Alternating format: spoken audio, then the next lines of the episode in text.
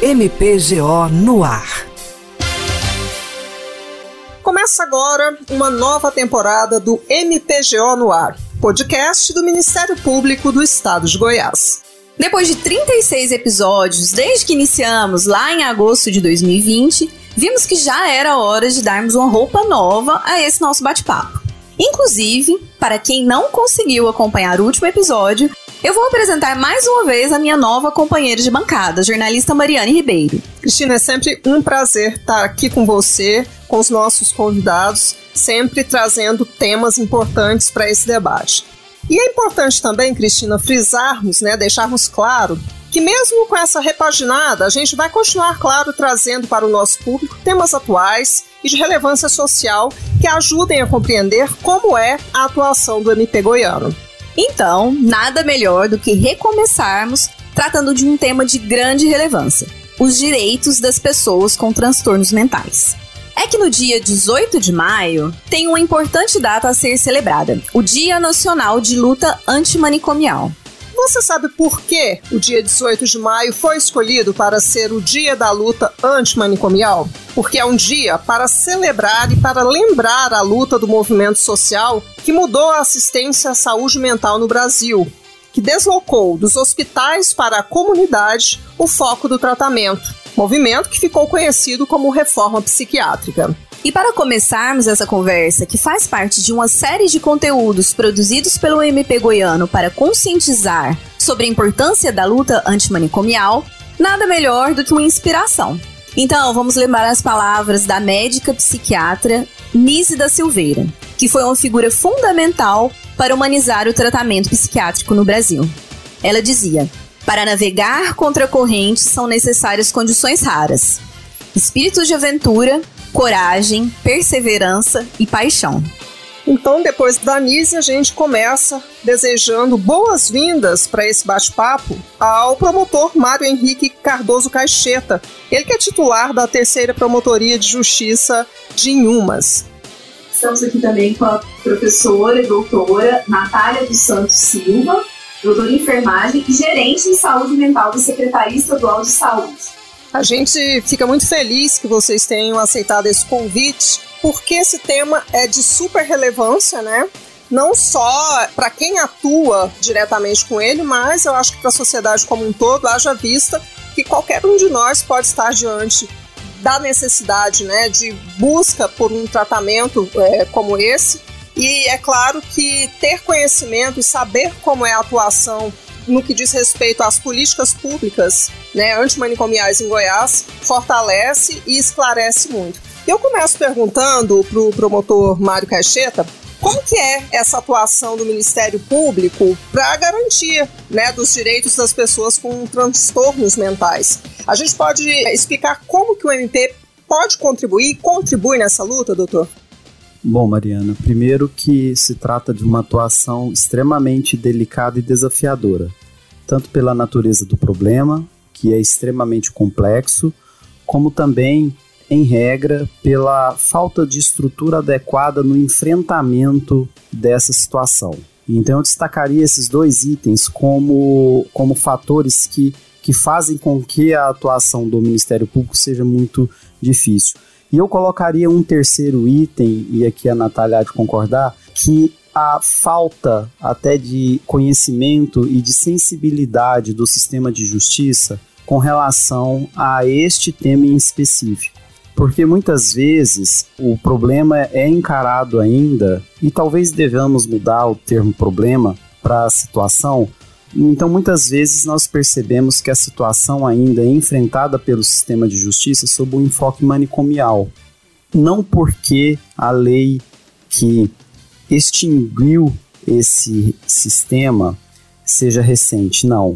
A lei já é relativamente antiga, ela já alcançou a maioridade há algum tempo, ela é de 2001, a Lei 10.216, mas ainda há resquícios desse traço manicomial no ordenamento jurídico brasileiro, não é? E essa própria lei que estabeleceu a reforma, ela também prevê a internação compulsória, ela também prevê a internação involuntária. Então nós temos assim um, um, um desafio muito grande no sentido de buscar. Ah, e você me perguntou, né, como o Ministério Público pode atuar ou deve atuar? Eu acho que no primeiro momento se instruindo, né, Natália?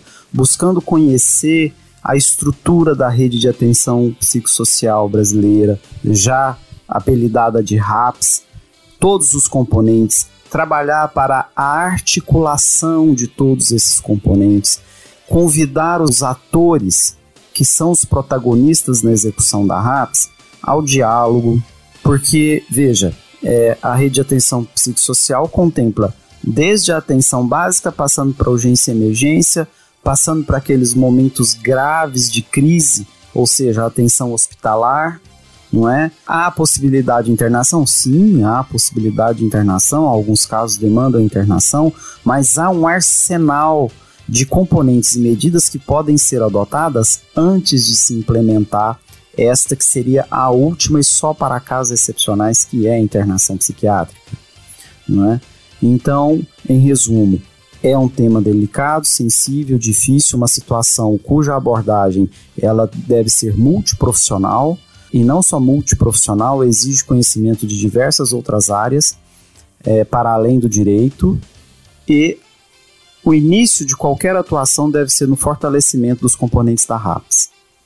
Então, doutora Natália, eu acho que a, pergunta da sequência e mais importante é dizer o que é a RAPS, né? Principalmente porque as pessoas têm, como o doutor disse, né? A lei já não é tão recente, mas a grande referência das pessoas é a questão do manicômio, infelizmente ainda. Né? Então, eu gostaria que a senhora explicasse um pouco melhor como funciona, né? Não havendo um manicômio, quais são as políticas públicas que permitem o tratamento dessas pessoas com algum transtorno mental? Posso fazer uma consideração antes de responder é, objetivamente a pergunta, né? Nós tivemos, desde final da década de 70, esse início da luta antimanicomial e da reforma psiquiátrica. Nós ainda entendemos, enquanto pesquisadores da área, gestores, profissionais da área, que nós estamos em reforma psiquiátrica. Nós entendemos, inclusive, que hum, nos, nos, últimos anos, inclusive, nós sofremos um retrocesso em alguns avanços com relação a isso. Mas, ou seja, nós estamos em reforma psiquiátrica, essa rede de atenção psicossocial ainda está sendo colocada, né? Então, fruto desse movimento que vem acontecendo desde o final da década de 70, é, a gente começa a pensar uma organização do Sistema Único de Saúde em serviços de base comunitária, de porta aberta, que as pessoas consigam acessar lá onde elas vivem, o mais próximo possível da casa dela, em uma lógica de cuidado mesmo em liberdade.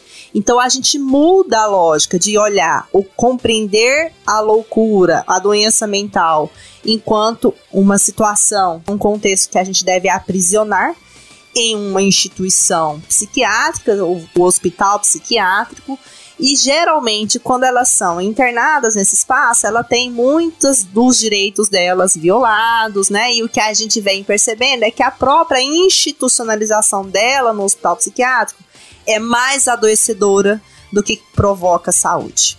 Então, quando a gente faz essa compreensão de que a loucura, né, ela é uma questão muito multideterminada, que várias áreas, assim como o Mário já foi colocando, né, se debruçam para tentar compreender, para tentar intervir, a gente vai entender que um serviço só não dá conta de dar uma resposta para a necessidade da pessoa.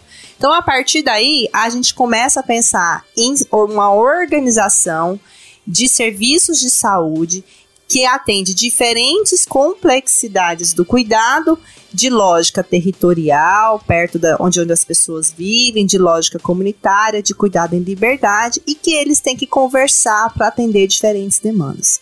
Aí entra a proposição da rede de atenção psicossocial, que a gente vai ter lá os serviços na atenção primária, as unidades básicas de saúde, né? Para pensar o tratamento, mas também a promoção, a prevenção do adoecimento mental. E aí a gente inclui as pessoas que fazem uso problemático ou dependente de álcool e drogas. Pensa no tratamento dessas pessoas, principalmente aqueles casos considerados mais leves. Depois a gente vai acessar outros serviços dessa rede especializados, que são os CAPs de atenção psicossocial. Aí já para tratar pessoas que têm algum transtorno mais grave, mais persistente Quando essas pessoas agudizam, ou quando esse transtorno ele começa a virar uma crise, a gente vai precisar acionar a urgência e emergência em alguns casos, e inclusive a atenção hospitalar. E aí a gente tem outros componentes, por exemplo, para aquelas pessoas que são egressas de que são moradores e que têm o direito de conviver em sociedade, mas estão morando no hospital psiquiátrico. A gente tem a possibilidade de retirá-las para fazer convivê-las em sociedade várias outras propostas de protagonismo, de reinserção social. A rede, ela é composta por vários desses serviços que devem ser articulados entre um e outro para atender às diferentes necessidades. O Ministério Público sempre é um parceiro, deve ser um parceiro, né? Não só, eu acho que o Mário destaca muito bem, a partir do momento que compreende essa lógica de cuidado, né? Esses dispositivos, mas é também um parceiro para induzir a implementação dessa rede nos municípios, né? Principalmente os municípios, considerando a lógica como o SUS está organizado. Você, Natália, falou durante o início da sua colocação sobre esse processo que vem desde a década de 70, hoje já estamos em 2023, e eh, lendo sobre esse assunto, a gente percebe que muitas áreas ligadas à saúde se queixam das políticas públicas que pregam um retrocesso a esses tratamentos antimanicomiais. A gente vê inclusive uma divisão de algumas áreas relacionadas ao mesmo tema. Áreas que defendem as internações, os hospitais psiquiátricos, até mesmo as comunidades terapêuticas que são alvo de críticas por outro lado. Eu queria que você falasse um pouco sobre isso, de como está sendo lidar com essa ameaça desse retrocesso esses dois ah, modos de compreender né, o adoecimento e, portanto, de tratar, sempre existiu né? A gente vem discutindo, sempre vem, a luta antimanicomial sempre insistiu nisso, porque a gente nunca teve um modelo ou outro desde o final da década de 70 somente. A gente desde então vem seguindo com a existência dos dois modelos, mas por um tempo havia uma indução de Estado, e aí a gente fala de força, de trabalho, de energia, de recursos financeiros para a implementação dessa RAPS que a gente tem dito. Nos últimos anos, a gente percebe um enfraquecimento dessa RAPS, porque a gente não tem aporte financeiro, e quando a gente está falando de política pública, não tem jeito, a gente também precisa falar de recurso financeiro, de indução de formação de pessoas, né?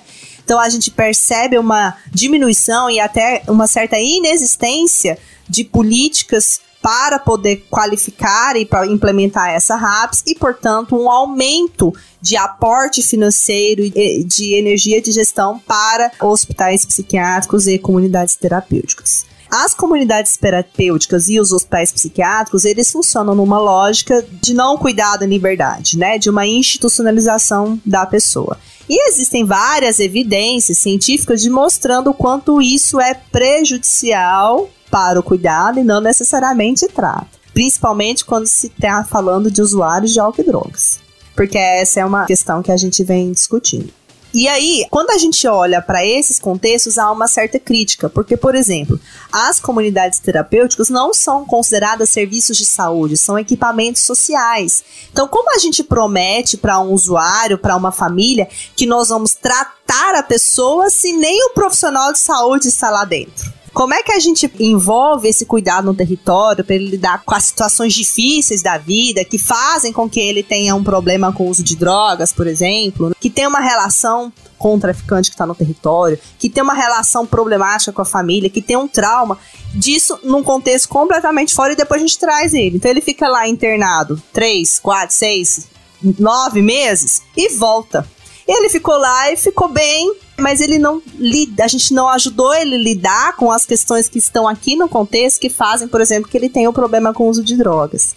Então, quando a gente pensa na RAPS, serviço comunitário, é para inclusive ajudar a pessoa por várias estratégias a lidar com esse contexto que muitas vezes também, também não, é o adoecimento muitas vezes, né? E, e, a partir daí, Natália, é interessante, você citou um ponto a respeito da internação, internação entre aspas, nas comunidades terapêuticas, né? É, houve uma reforma recente na lei de drogas prevendo, deixa eu ver aqui exatamente a data dessa alteração, salvo engano, em 2019, prevendo as comunidades terapêuticas, mas vedando que a internação nelas fosse feita de forma compulsória. E aqui, usando a experiência que a gente percebe no dia a dia no sistema de justiça, gerou-se um, um círculo vicioso. À medida em que chega à promotoria uma demanda por internação, geralmente por famílias desesperadas, o que é perfeitamente compreensível, não se busca ordinariamente compreender os componentes da RAPS a fim de perceber qual deles pode ser acionado para aquela situação em particular, ou quais deles. E muitas vezes a gente percebe, Nath, que a solução, primeiro que ela é efêmera, mas se você tem uma rede estruturada, essa a gente consegue progredir melhor no atendimento e na atenção. Mas a gente, a gente percebe que a atuação diante dessas situações exige criatividade, mesclando muitas vezes o serviço de um com outro componente a fim de se atender satisfatoriamente. Mas ao contrário de se fazer isso, que é buscar compreender como os componentes da RAPS devem se articular para atender aquela situação em específico, se busca talvez um caminho que aparentemente é mais simples. Mas mais simples não do ponto de vista de eficiência de resultado ou de tratamento ou de adequação de tratamento. Ele é mais simples porque ele é capaz de dar uma sobrevida àquela família em sofrimento e, ao mesmo tempo, permite que o poder público, de uma forma também inadequada, lave as mãos. Explico melhor. Se chega então um relatório médico dizendo que aquela pessoa tem um transtorno mental que, como requisito, e é interessante que a lei diz, né, que é, foram exauridos todos os, os mecanismos é, extra-hospitalares, não é? Então, quando se vê na realidade é que, olha, mas houve a falência das estratégias extra-hospitalares, mas como assim houve a falência delas se elas é, não existem ou se elas não estão estruturadas e funcionando em harmonia, não é? Então é uma pergunta interessante. Aí fala, mas como é que, como é que o, o doutor está dizendo aqui no relatório médico que não houve sucesso na terapia extra-hospitalar? Mas cl claro que não, porque ela não existe. Ela não existe, ela não, não, não foi implementada antes. Mas tudo bem, a situação, então, está posta. Qual é a saída para quem está no sistema de justiça? Muitas vezes é uma petição ao juiz requerendo a internação compulsória, não é? E como você não perceberá na rede pública um equipamento apto a receber aquele paciente, aquele, aquela pessoa, as comunidades terapêuticas acabam recebendo. Sim. Inclusive, eu queria que o senhor falasse um pouco, doutor. O senhor citou já algumas vezes a questão da internação compulsória, mas a gente sabe que não existe só ela. Vamos explicar, Natália e Dr. Mário, quais as possibilidades para a família, por exemplo, quais são os tipos. É, a gente sabe que a compulsória, inclusive, tem algumas regrinhas básicas para que ela aconteça, né? Sim, quanto à internação e as espécies, eu acho que a Natália tem muito mais capacidade, competência e conhecimento que eu. Bom, eu queria antes falar dos tipos de internação, que é o seguinte, né? Às vezes o movimento da luta antimanicomial é criticado, que fala, como assim? Tem pessoas que vão precisar da internação, então não quer dizer que não interna ninguém mais? E essa é uma questão que eu sempre digo, que isso é, uma, é um desconhecimento da própria defesa da luta antimanicomial. Sim, algumas pessoas, em algumas situações, vão necessitar de uma internação seja para proteção dela, para proteção de outros, né? Então, ela sim vai precisar de uma internação, seja por uma demanda clínica.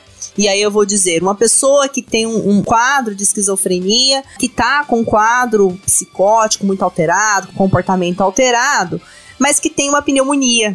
Ela precisa daquela internação para tratar a pneumonia e não necessariamente em função do CID que ela recebeu e há uma negligência, uma negação muitas vezes do atendimento em função disso. Em algumas situações, ela vai precisar de fazer uma internação para fazer uma estabilização do quadro psicótico, para poder fazer uma desintoxicação, para poder uh, atender uma crise que tem uma ideação suicida muito presente. Então, sim, essas são algumas situações que vão exigir internação. A luta antimanicomial vem na defesa de onde e como faremos essa internação. Essa é a questão. Então, na própria RAPS, estão previstos os leitos de saúde mental em hospital geral. Por que tem que ser em hospital geral e não pode ser no hospital psiquiátrico especializado? Porque no hospital geral, nós temos, enquanto profissionais de saúde, retaguarda clínica.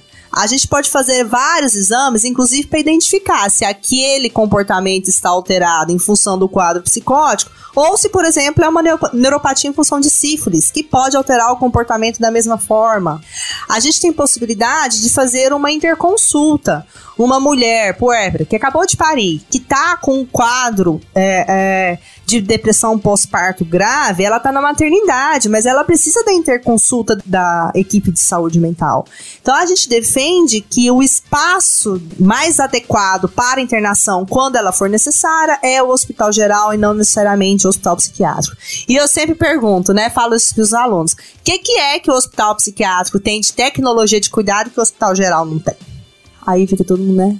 E é curioso como, como a pessoa doente mental ou com transtorno mental, né? Tipo, como ela é tratada de maneira diferente daqueles outros pacientes que eventualmente têm comorbidades. Às vezes o indivíduo tem uma insuficiência respiratória agregada com uma, um problema hepático e outro cardíaco. Ele recebe todo o tratamento num lugar só. Mas se o indivíduo tem transtorno ou doença mental, ele é excluído por conta disso de outros tratamentos que porventura ele precise. Eu já acompanhei um caso, uma pessoa que cometeu uma tentativa de suicídio, pulou, né, do prédio, se quebrou inteira, precisou de vários, vários procedimentos cirúrgicos, várias demandas clínicas, tratou isso, mas de repente, mas ainda a ideação suicida, ela ainda estava presente. E aí o hospital orto, lá cuidou de toda a parte ortopédica e falou: não, mas agora dessa demanda da psiquiatria não dá. Internaram a pessoa no hospital psiquiátrico. Aí a pessoa no hospital não tinha estrutura. E aí a fisioterapia. E aí os curativos que tinha que fazer. E o leito adequado. Caiu duas vezes do leito, né? Eu, eu, falo, cheio de ferro na perna, caiu duas vezes do leito, porque a estrutura do hospital psiquiátrico também não comporta isso. Então são coisas assim que eu já presenciei da condução desses casos.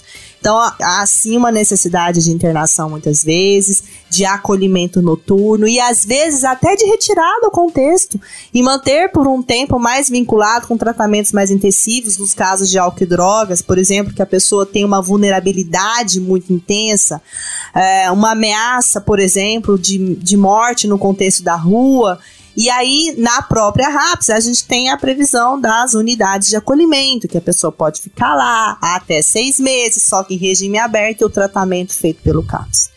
Nós temos três tipos de internação possíveis, que é a voluntária, com o consentimento da pessoa, a involuntária, que é a pedido né, de terceiros, mas que há uma avaliação da equipe de saúde para a necessidade que ela seja feita, e a compulsória, que é determinada né, pela justiça, necessariamente deve ser acompanhada por um laudo médico.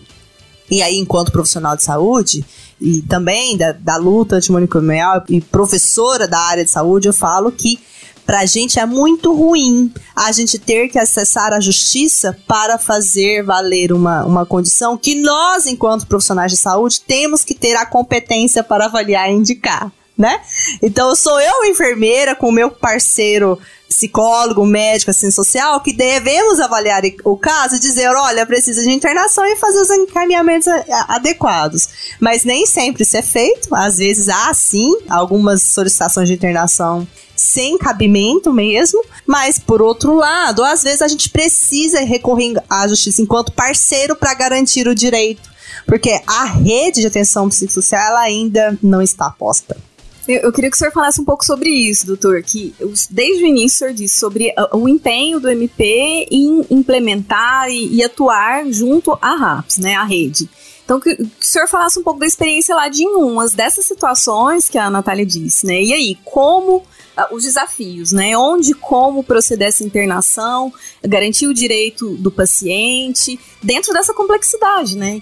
Bom, como em qualquer outra cidade, é, os casos geralmente surgem por demanda, e assim que surgiram os primeiros, Eu busquei compreender como os componentes da RAPS estavam articulados para atendimento.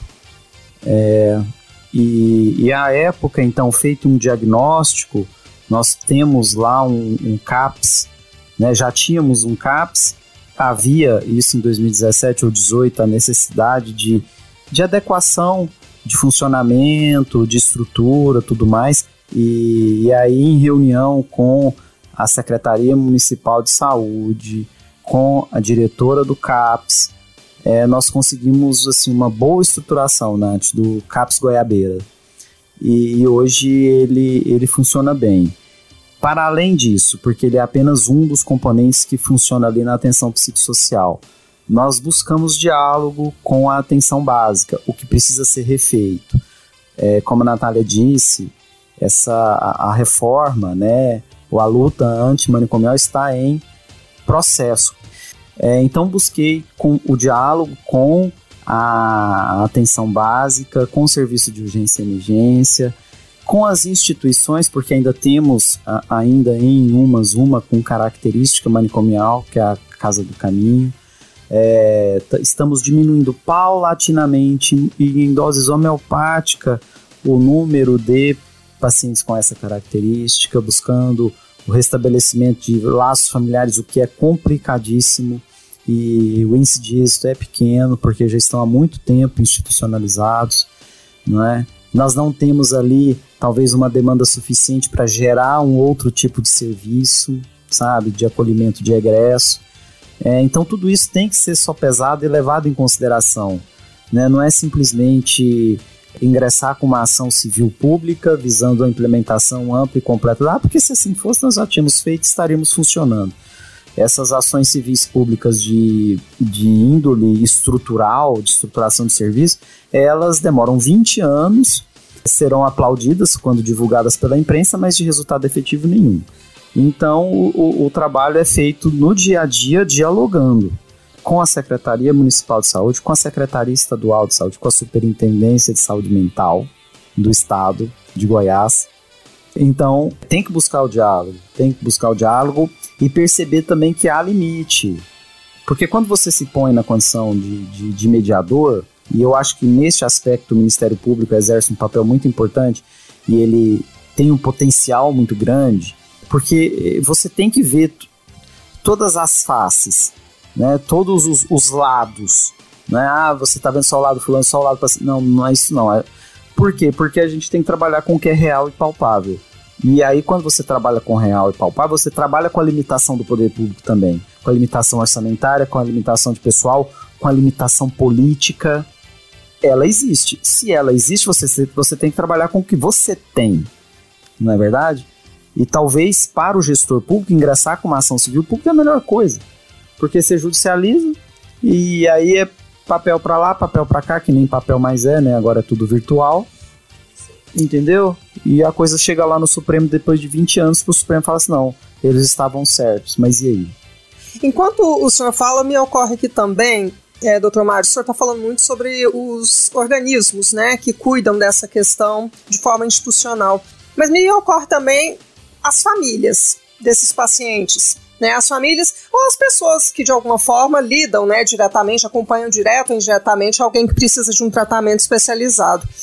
Dá para a gente pontuar as principais dificuldades que essas pessoas passam no dia a dia? É, como que é possível né, atuar nesse controle social e poder garantir para elas o que é pactuado entre os estados, municípios e a União nesse tema? Desafiador, complexo. As famílias sofrem junto, muito. Adoecem junto, muito, né? Então, o Mário falou da, da legitimidade, do desespero da família para poder cuidar. E a gente, muitas vezes, enquanto poder público, da é, frustração que muitas vezes a gente tem de não conseguir garantir o acesso que elas, que a gente entende que elas necessitariam.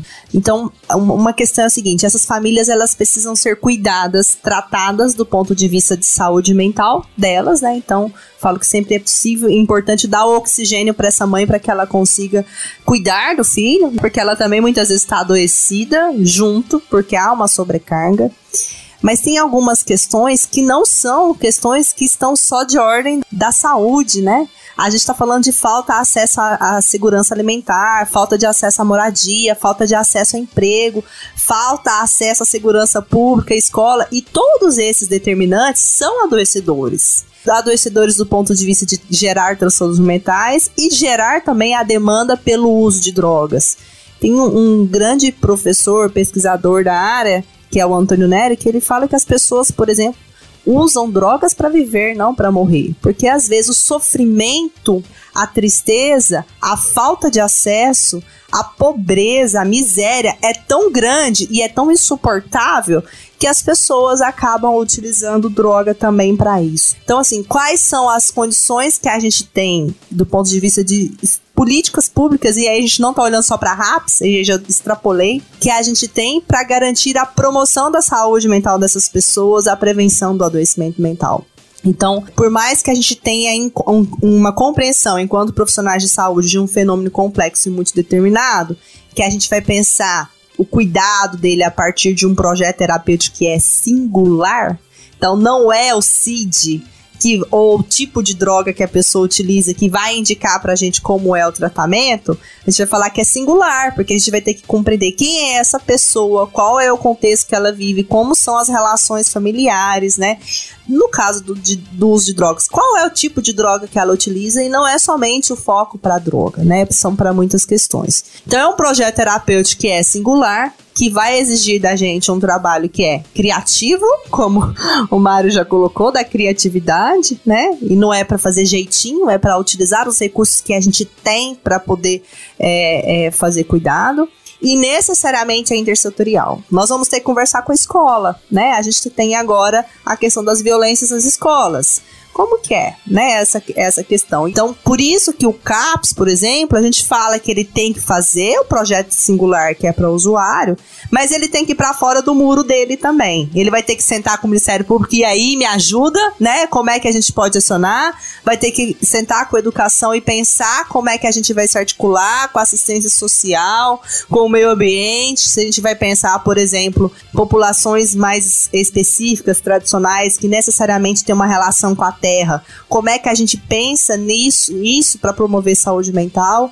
Isso tá dado. Isso é uma coisa que a gente tenta ensinar nos bancos da universidade, né? E tenta qualificar os profissionais que já estão na lida para isso, mas ainda é desafiador.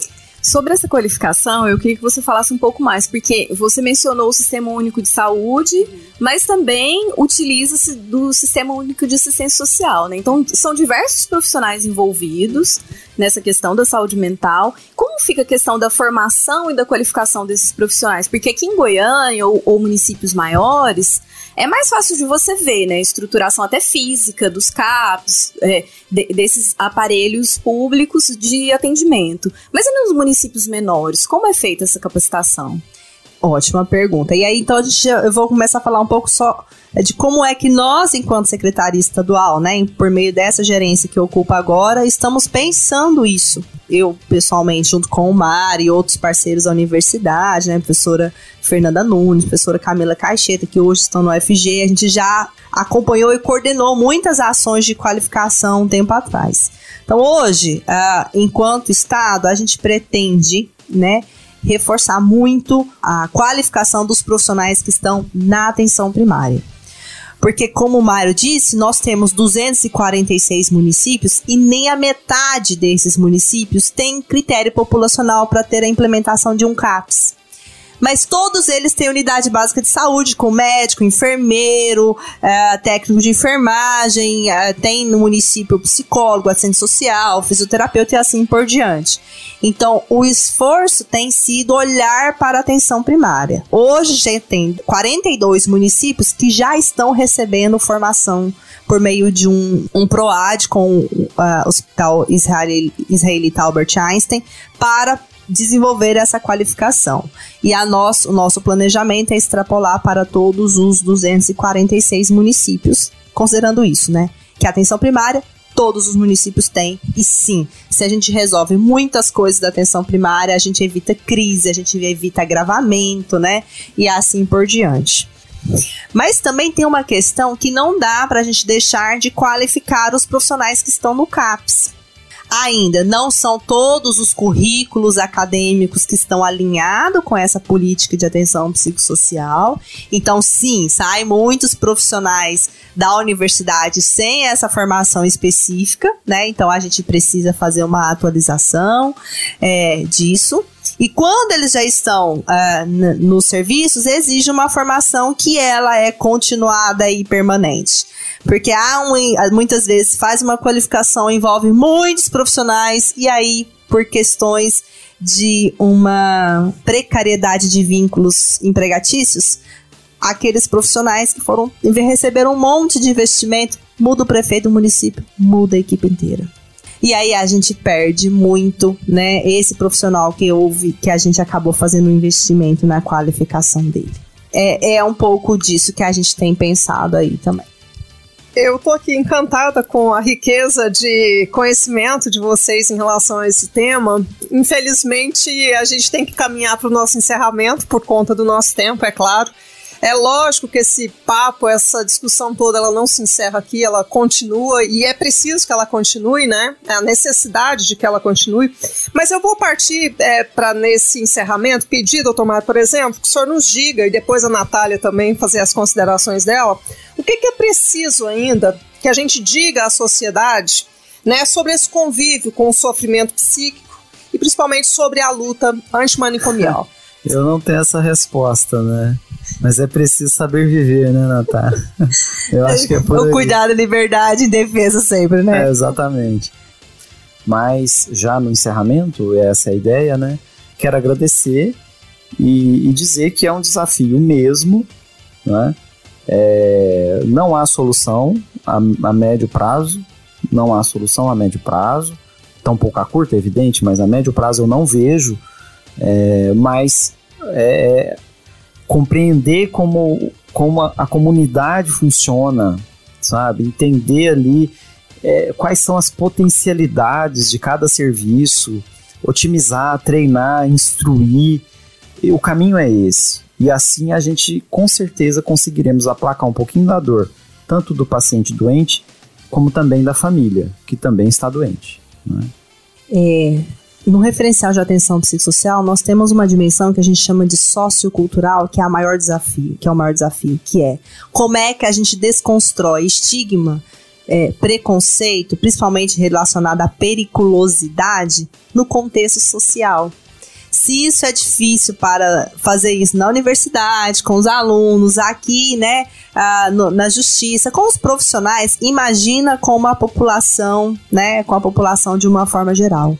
Então, o nosso grande desafio é sim essa desconstrução do estigma e de, da periculosidade. A luta antimanicomial vem sempre isso. Então, tem muito movimento de rua que vai levar assim os usuários para a rua, até para dizer que esse convívio ele é um convívio possível e que a gente vai pensar no cuidado para essas pessoas, para elas vivam da forma mais satisfatória possível e não quadrada, e não formatada, né? É, e não normalizada, porque isso a gente não vai conseguir. Com medicação, a gente é, pode suprimir muitos dos sintomas psicóticos, mas a gente deixa a pessoa dopada e sem reação, sem vida, muitas vezes, né?